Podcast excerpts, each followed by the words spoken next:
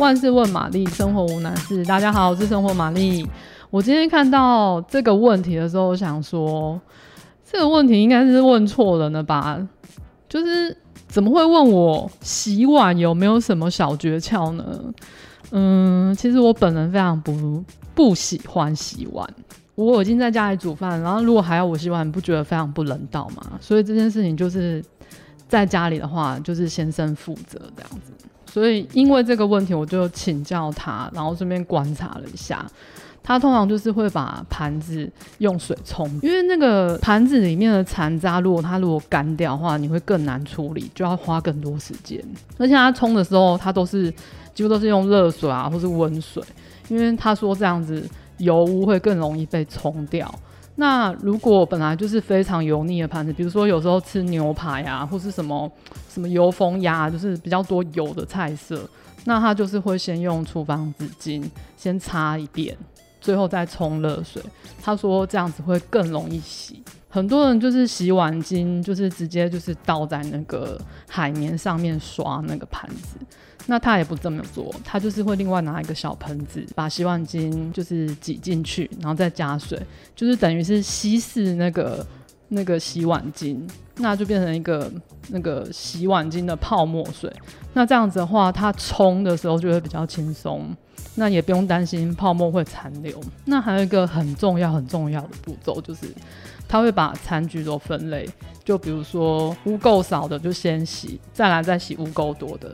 或是易碎的啊，然后比较比较贵的盘子啊，然后它就会先洗。那那种坚固的，比如说木质的盘子啊，或是刀叉，那像我本人就很爱买一些高贵的餐盘啊，或是玻璃杯，他就会很识相，就是先把那东西先洗起来放到一边，这样比较不会造成家庭纠纷这样。接下来就是大家很容易就会忽略碗盘的底部也要洗。如果你就是底部不干净，这样堆叠其实会造成二度污染。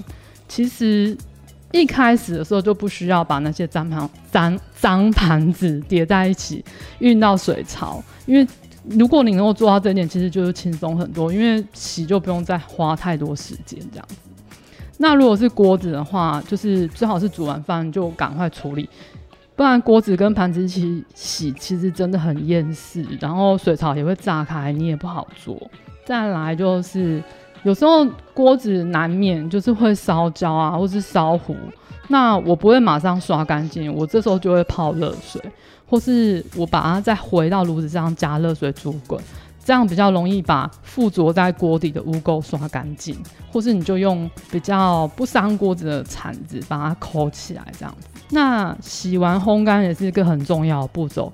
如果没有烘烘干机的话，就是可以准备强力的吸水那种抹布，专门来擦擦干那个餐具。其实我这样说完，我就觉得还是买一台洗碗机比较轻松啦。那如果你喜欢今天的内容，欢迎订阅、按赞五颗星。还是有什么生活上的疑难杂症要请玛丽解决，也欢迎留言让我知道哦。拜。